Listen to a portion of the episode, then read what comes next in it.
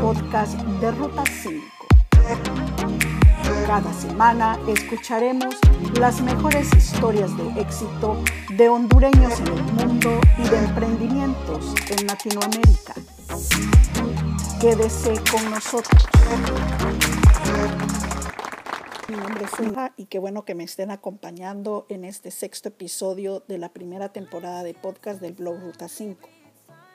Hoy tengo el agrado de presentarles a Luis Alonso López, un joven mexicano graduado de licenciado en diseño con una maestría en creatividad para el diseño del Instituto Nacional de Bellas Artes de la Ciudad de México, con quien vamos a conversar sobre su emprendimiento y el éxito que está teniendo en muchos países del mundo. Hasta Hidalgo, México, bienvenido a Ruta 5. Muchas gracias. Pues muy agradecido de verdad que estén interesados en lo que estamos haciendo por acá y con gusto les compartimos eh, la información, todo lo que quieran saber respecto a lo que estamos haciendo en México. ¿Hace cuánto iniciaron, Luis, con este emprendimiento y por qué se inspiraron en el Día de Muertos? Bueno, pues este proceso ha llevado eh, varios meses, años en realidad, desde 2000, finales de 2016. Que, bueno, yo he dado clases a nivel licenciatura por muchos años, pero siempre he tenido la inquietud de seguir produciendo. Yo soy diseñador de formación y siempre me ha gustado eh, hacer, ¿no? O sea, independientemente de cuestiones de diseño, me gusta pintar, me gusta dibujar, me gusta producir escultura en papel, en volumen. Y siempre he tenido como la, inquietud de seguir, de seguir trabajando. Pero luego cuando uno se senta en dar clases, pues el tiempo se va en eso, ¿no? Y uno de repente como que... Eh, como que eh, procura que, que, los proyectos que posiblemente uno no desarrolle, pues que se puedan ir desarrollando por medio de las clases con los alumnos.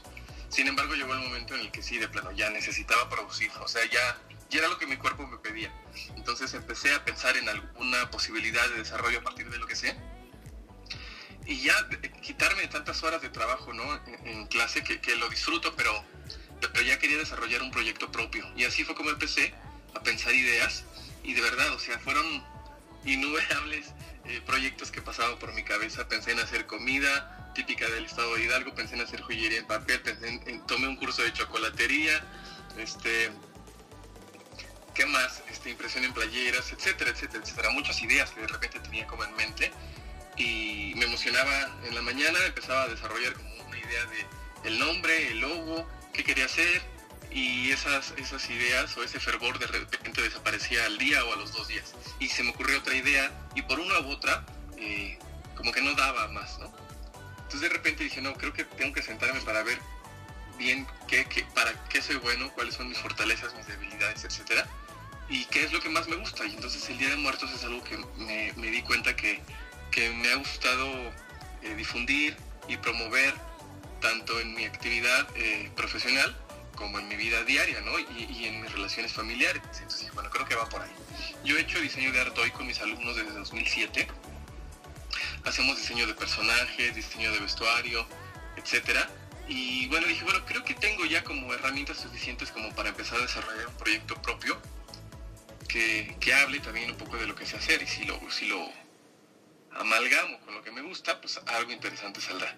Y así entonces empecé a desarrollar como ideas y bueno, lo que ustedes ahora ven en, redes sociales, eh, pues llevó un rato, o sea, llegar a esa forma de, de cara, esa forma de ojos, a, esos personajes, me llevó meses, o sea, no, salió en un rato, ¿no? Ahora sí, ahora de repente decimos, ah, pues vamos a sacar una versión de tal o cual, pero porque ya hay una base conceptual y una estructura figurativa que nos permite entonces seguir proponiendo a partir de lo que ya desarrollamos desde hace unos años.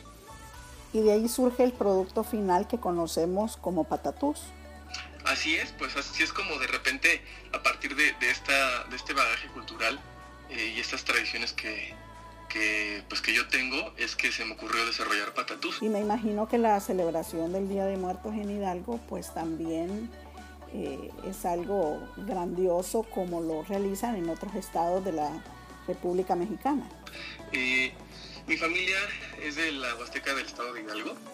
Entonces acá es muy típico la celebración del Día de Muertos. Es una celebración esperada todo el año por toda la gente. O sea, yo desde que me acuerdo, eh, lo hemos, lo hemos vivido en la casa de mis abuelitos, en Huautla Hidalgo, mis abuelitos maternos. Y sí era una fiesta que, que la gente se tomaba muy en serio, que se, que, que se divertía con esa fiesta, pero que aparte lo tomaba con mucha seriedad. Yo recuerdo que de repente acompañaba a mi mamá a encargar el pan para, las ofrenda, para la ofrenda y pues no sé, una dos canastas de pan, ¿no? Que se encargaban con semanas de anticipación porque la gente, toda la gente en el, en, el pueblo y en los pueblos cercanos eh, de verdad utiliza sus ingresos para eso, ¿no? Ahorra para eso.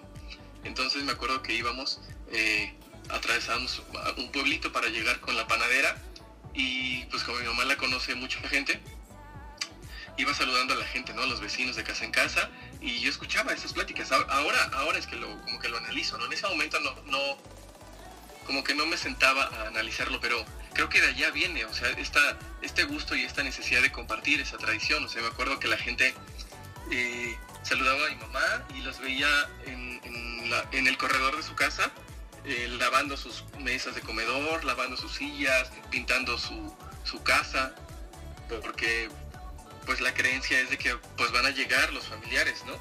Los familiares muertos, la visita. Entonces ponen su casa linda, eh, eh, lavan la mesa donde van a poner la ofrenda.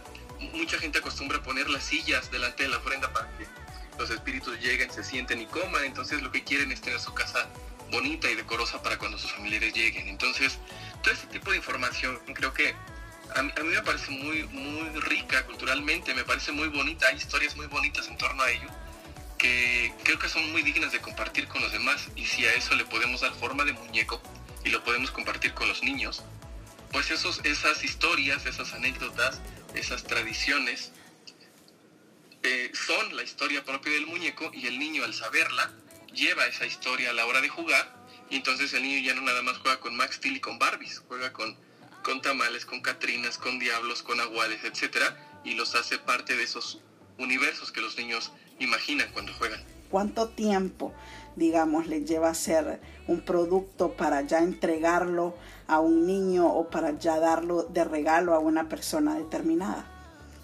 Bueno, nosotros eh, podemos producir un muñeco así de cero en, siete horas, seis, siete horas.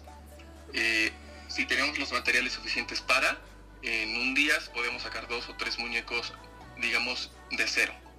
Eh, sin embargo, es un proceso, es un proceso lento. O sea, hay diseños que nosotros tenemos ya de línea y tenemos aparte los muñecos personalizados. Y los muñecos personalizados, pues sí nos dicen, quiero que hagas a mi mamá que se murió hace tres años y mi niña no la conoció y ahora quiero que mi niña juegue con mi mamá. Esta es la foto de mi mamá. Eh, le gustaban tales colores, este era su vestido favorito, etc. Y a partir de eso, eh, empezamos nosotros a desarrollar un diseñito a partir de esas características. O sabes qué, eh, quiero que hagas a mi perrito que este, murió hace cuatro años y quiero regalárselo a mi tía o a mi mamá, etcétera, y traía un collar de tal color y las orejitas se le paraban para tal lado y tenía una, una un, un tic en la patita izquierda, etcétera. Entonces todo ese tipo de características nos sirven para desarrollar un muñeco en función de, de lo que la gente solicita para que el resultado sea acorde a lo que la gente quiere. Y cuando hablamos de los muñecos de línea, por ejemplo, Diablos, Catrinas, etcétera, que planeamos con meses de anticipación, eh, pues los hacemos por, partes. O sea, un día armamos brazos, otro día hacemos vestidos, otro día hacemos tocados, otro día rellenamos, otro día pintamos, etcétera. Entonces, no sé, producir 15, 20 muñecos nos llevará semana y media, dos semanas. ¿Y cuántas personas trabajan contigo en este proyecto tan bonito llamado Patatús? Bueno, eh, en el taller somos tres personas de fijo de repente cuatro viene mi sobrina Larisa también a apoyarnos, está mi mamá, mi sobrina Larisa, eh, doña Mari que también está con nosotros, una muy buena amiga también de mi mamá que, que es muy buena para coser y para pintar. Y aparte hay otras dos chicas, una licenciada en danza que nos ayuda a bordar y una chica artista visual, eh, Tania Cruz, también muy buena, que nos ayuda con, eh, con pintura y con ilustración. Y aparte, bueno, nosotros, ¿no? En el taller. Y aparte, tenemos gente que nos ayuda, que colabora con nosotros de manera externa, porque eh, los bordados que tienen nuestras muñecas en las blusas eh, están inspirados en los bordados de la Huasteca del estado de Hidalgo. Sin embargo, no los hacemos necesariamente nosotros. Los de las frentes, sí, pero los de las blusas queremos que sean como, como más reales, como que hablen más de la identidad de, y entonces colaboran con nosotros una cooperativa de mujeres bordadoras que tiene más de 30 años de experiencia y bueno, junto con ellas, pues ya somos un poco más, pero ellas, ellas trabajan directamente en su comunidad, en la Huasteca Hidalguense. Y bueno, nosotros vamos constantemente a verlas. Eh, ya es gente con la que tenemos una relación muy cercana y ellas nos, nos proporcionan las, las, las tiras para bordar las blusas. ¿Tienes un diseño favorito de los que has confeccionado? ¿O alguno que realmente sea muy especial para ti? Yo creo que el que guarda un, un afecto más especial para mí es el primero que diseñé, que es el Catrín Patatus, que en realidad así le puse. Es el primerito que pueden encontrar en nuestras redes sociales. Es una calaverita de, ojo, de pétalos morados en los ojos, que es el primero que cosí a mano. Ahí tengo mi prototipo todavía que tiene más de 2-3 años ahí guardado. Y, ese ha sido uno de los más exitosos, ¿eh? la gente hasta la fecha lo sigue pidiendo. Hay, hay Catrín Patatús ya en varias partes y eso me, pues me llena de mucha satisfacción. ¿Y recuerdas cuál fue el que se vendió primero en el extranjero? Sí, bueno, en realidad fue ese. Eh, fue el Catrín Patatús, el primerito que nos compraron, que se fue para Canadá. Y poquito tiempo después se fue también ese mismo Catrín con otro, otro, o sea, varios Catrines, varios diablos, varios nahuales y varios este, colibríes que se fueron juntos a una tienda en París.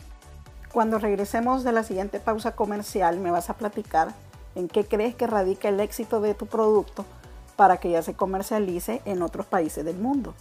Todo es más fácil cuando puedes sostener el mundo en la palma de tu mano. Con Atlántida Connect, ahora puedes pagar recibos desde tu móvil con la velocidad y precisión de un láser, sin filas, las 24 horas, todos los días del año, porque nos gusta brindarte la conveniencia que mereces. Es fácil, seguro e instantáneo. Descarga la aplicación o ingresa a atlantidaconnect.com y ten el mundo en tu mano hoy. Servicio disponible para Guatemala, El Salvador y Honduras. Estamos conversando con el emprendedor mexicano Luis Alonso López, quien es propietario de la marca Patatús, muñecos que confeccionan inspirados en el Día de Muertos. Y dijimos que al regreso de la pausa comercial nos ibas a comentar en qué crees que radica el éxito de tu empresa para que estos productos ya lleguen a otros lugares del mundo.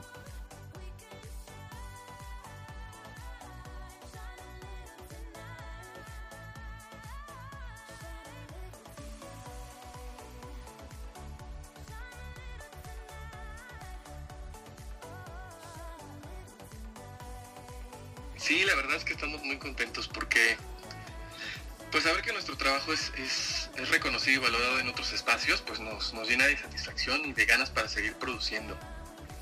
Yo creo que, que el éxito de esto radica justo en, en, en, la parte conceptual de nuestro proyecto. O sea, hay, hay tantos proyectos tan buenos también de gente que se dedica a hacer muñecos.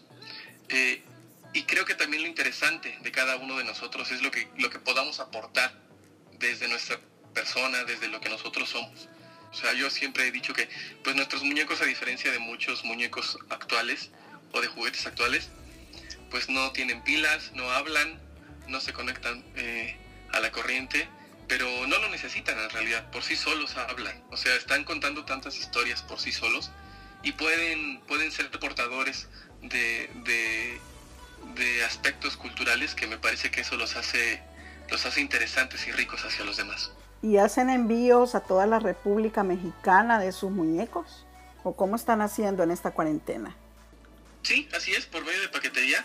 Eh, bueno, nosotros tenemos envíos gratis aquí en la ciudad y también en la Ciudad de México. Eh, pero pues ahorita es un poquito complicado porque no los podemos llevar por, pues, por esta cuestión del coronavirus. Pero sí, por paquetería hacemos entrega eh, a todo el país pues nosotros apenas estamos empezando la carrera y de repente pues el coronavirus llegó como a impedir un poquito. Como a frenarnos, pero, pero bueno, buscamos otras estrategias y otras alternativas. O sea, en realidad nosotros no hemos parado de producir. Eh, en el taller eh, hemos disminuido la cantidad de gente, por ejemplo, Tani y Lupita ahora ellas trabajan desde sus casas y nosotros, eh, mi mamá, doña Mari y yo seguimos trabajando aquí en el taller. Tenemos las medidas necesarias para poder hacerlo. Entonces, bueno, producimos con ellas a distancia y nosotros aquí desde el taller. Y bueno, lo que, lo que pasó también acá es que las tiendas en las que estamos, pues, cerraron. Nuestra ciudad, a diferencia de la capital y de otros estados, eh, va más atrasado en el brote del, coronavirus. Luego entonces, cuando la, la, cuarentena pueda levantarse el confinamiento pueda levantarse posiblemente en la capital y nosotros todavía va a continuar posiblemente con un mes de diferencia. Entonces eso nos, pues nos limita también en que las tiendas puedan abrir sus puertas. Marzo muchas tiendas cerraron y ya nos dijeron, oye, este, pues por ahorita no, estamos cerrados, estamos en línea, pero si quieres puedes venir con tu producto para que lo muevas tú, para que tampoco esté estancado. Y así, o sea, todas las tiendas, en todas las tiendas pasó lo mismo. Eh, y sí, fue como, fue como un poco preocupante en un inicio, pero pues había que hacer algo, ¿no? Había que moverse. Entonces lo que empezamos fue a ver las la posibilidad también de las redes sociales. Estamos en redes sociales desde que iniciamos, pero ahorita empezamos a darle más, más peso a las redes sociales porque son el único medio por el cual ahora podemos llegar a la gente. Y pues eso nos permitió entonces que más gente nos viera y que más eh, venta tuviéramos en los diseños personalizados. Eh, los muñecos que nosotros tenemos en línea eh, catrinas, catrines, calaveras, tamales, sirenas, diablos, nahuales, etc. Eh, son los que normalmente tenemos en las tiendas. O sea, en las tiendas no tenemos personalizados porque esos la gente los, pide en el momento.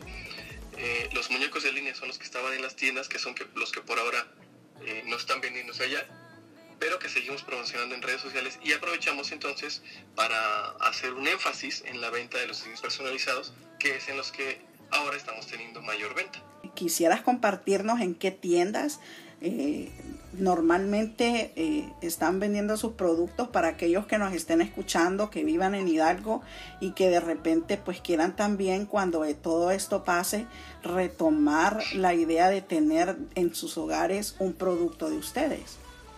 Claro, es una tienda que se llama Oaxaca Místico, que es una tienda que vende eh, productos artesanales, también de varias regiones del estado de Hidalgo y de Oaxaca que se encuentra en uno de los pueblos mágicos que tenemos en el estado, que se llama Real del Monte Hidalgo. En, el estado de Hidalgo, en la capital, tenemos un reloj muy bonito, el reloj eh, de Pachuca, pues, y el, reloj tiene una tienda en la parte de abajo. En la parte de abajo hay como venta de artesanía de varios artesanos del estado de Hidalgo. Y el reloj monumental tiene su propia tienda y ahí es donde estamos también vendiendo, pero bueno. Y aparte tienen catálogo en línea también por parte de la Secretaría de Desarrollo Económico de nuestro estado. Y también estamos en una tienda que se llama Kachimochi, que es una concept store que vende cosas para bebés, que tiene dos sucursales en una plaza que se llama Explanada y en otra tienda, en otra plaza, Plaza de las Américas. Eh, y también ellos venden en línea. Cuéntame un poco acerca del primer lugar que obtuvieron en esa competencia de emprendedores que organizó el gobierno municipal de Hidalgo. Sí, pues la verdad es que eh, eh, llevábamos menos tiempo, ¿no? Llevamos 7, 8 meses cuando salió la convocatoria. Y les dije, cómo ven, ¿entramos o no entramos? Este, si entramos será como para ganarnos algún lugar, si no mejor ni le, hacemos al cuento. Por parte de la Secretaría de Desarrollo Económico, que la verdad hace un, un apoyo maravilloso hacia los emprendedores, eh, desarrollaron esta iniciativa que han, han realizado. O sea, esta edición es como la tercera, me parece, la cuarta. Anualmente la llevan a cabo presentamos nuestro emprendimiento, hablamos de lo que hacemos, en qué consiste nuestro emprendimiento, qué es lo que aportamos en términos culturales, eh, si tenemos algún aporte en términos económicos, cuál es nuestro modelo de negocio, eh, eh, qué implica, ¿no? cuál es el proceso, cuánto tiempo nos lleva, etcétera. Y, y, bueno, después de exponer, nuestro, tenemos tres minutos así con cronómetro para hablar de nuestro proyecto. Y bueno, después de ese tiempo venía una ronda de preguntas y de, y de sugerencias también. Y bueno, después de varias semanas de que pasaron varios emprendedores, eh, quedamos seleccionados en la final con otros cuatro compañeros emprendedores y nos volvimos a presentar y en esa presentación, en otro espacio con más gente, eh, con otras autoridades también municipales, volvimos a exponer nuestro proyecto, pues logramos ser finalistas de esta, de esta de este concurso y ganamos el primer lugar. Y para nosotros fue muy satisfactorio porque, porque independientemente de que, pues sí, es una competencia, ¿no? A fin de cuentas, ese día de la competencia fuimos los que pertenecemos a Patatús y la verdad estábamos muy contentos, muy emocionados. De ahí, nos fuimos a cenar eh, y nuestro reconocimiento lo tenemos aquí, este, en el taller. Tenemos ahí nuestro reconocimiento enorme que nos dieron. Eh, y bueno, pues es un aliciente, ¿no? Saber que eh, a siete, ocho meses que llevábamos en ese entonces, hay quien, quien ve en nuestro proyecto una posibilidad de negocio, eso es, eso es muy enriquecedor. O sea, de repente uno puede tener muchas ideas en la cabeza que lo conveniente sería sacarlas, ¿no? Aventarse, sacarse ese miedo y aventarse a, ver qué pasa. Pues no pasa de que, de que fracase y entonces vemos qué fue lo bueno de eso y eso lo convertimos en otra idea que pueda potenciarse por una buena idea. ¿Quieres agradecer a alguien en especial que esté contigo impulsando la marca en todo este tiempo? Bueno, pues a mis padres de entrada, ¿no? Que son los que también creyeron en esto. Mi mamá, que, que está como muy, muy, muy ahí al pie del cañón, de verdad, este, apoyando en todo lo que se puede, colaborando con lo que sabe de costura. Doña Mari, que es maravillosa también en el pintado y en la costura. Gente que se compromete, que de verdad se apasiona por lo, que, por lo que le gusta y lo hace con mucho gusto. O sea, a Lupita, a Mari, a las mujeres bordadoras de la Huasteca, que, que de verdad sin su capacidad y sin su talento pues no lo podríamos hacer. Yo estoy muy agradecido también con las autoridades de mi estado porque, porque me he acercado a ellos y en ningún momento he escuchado un no por parte de ellos. Siempre ha sido de entrada eh, gente muy amable, muy cálida y con muchas ganas de que este proyecto pueda llegar a otro espacio, a otros lugares y que, y que ven en este proyecto también la posibilidad de que los aspectos culturales y tradicionales de nuestro estado puedan estar presentes en otros lugares. Déjanos o compártenos tus redes sociales porque eh, pues yo ya me volví fan de Patatús y, y espero que también como yo, algunos otros que estemos en Latinoamérica también nos sumemos, incluso de mi país Honduras, pero compártenos tus redes sociales porque creo que vale la pena que la gente conozca tu proyecto y que también lo adquieran a través de estas plataformas digitales. Claro, pues muchas gracias entrada por la entrevista. Eh, tenemos varios seguidores de, de, Honduras. Tenemos una amiga que también eh, con la cual compartimos la pasión por, por los muñecos que se llama Gaby. Y pues para nosotros es muy satisfactorio que la gente de otros países se interese por lo que hacemos. hemos recibido mensajes muy bonitos de Honduras, de Guatemala, de Colombia. Nuestra, nuestro proyecto se llama Patatus, pero nos encuentran como Patatus MX en Facebook y en Instagram. Y nuestro mail es patatus.mex.gmail.com. Muchas felicidades Luis por sus logros en Patatus, que sigan poniendo en alto el nombre de México y de Latinoamérica. A ustedes amigos les invito a sintonizarme nuevamente el próximo domingo para disfrutar de una nueva entrevista del blog Ruta 5. Mientras tanto, no olviden recomendarme sus historias de éxito de hondureños en el mundo o de emprendimientos en Latinoamérica al correo ruta5hn.gmail.com.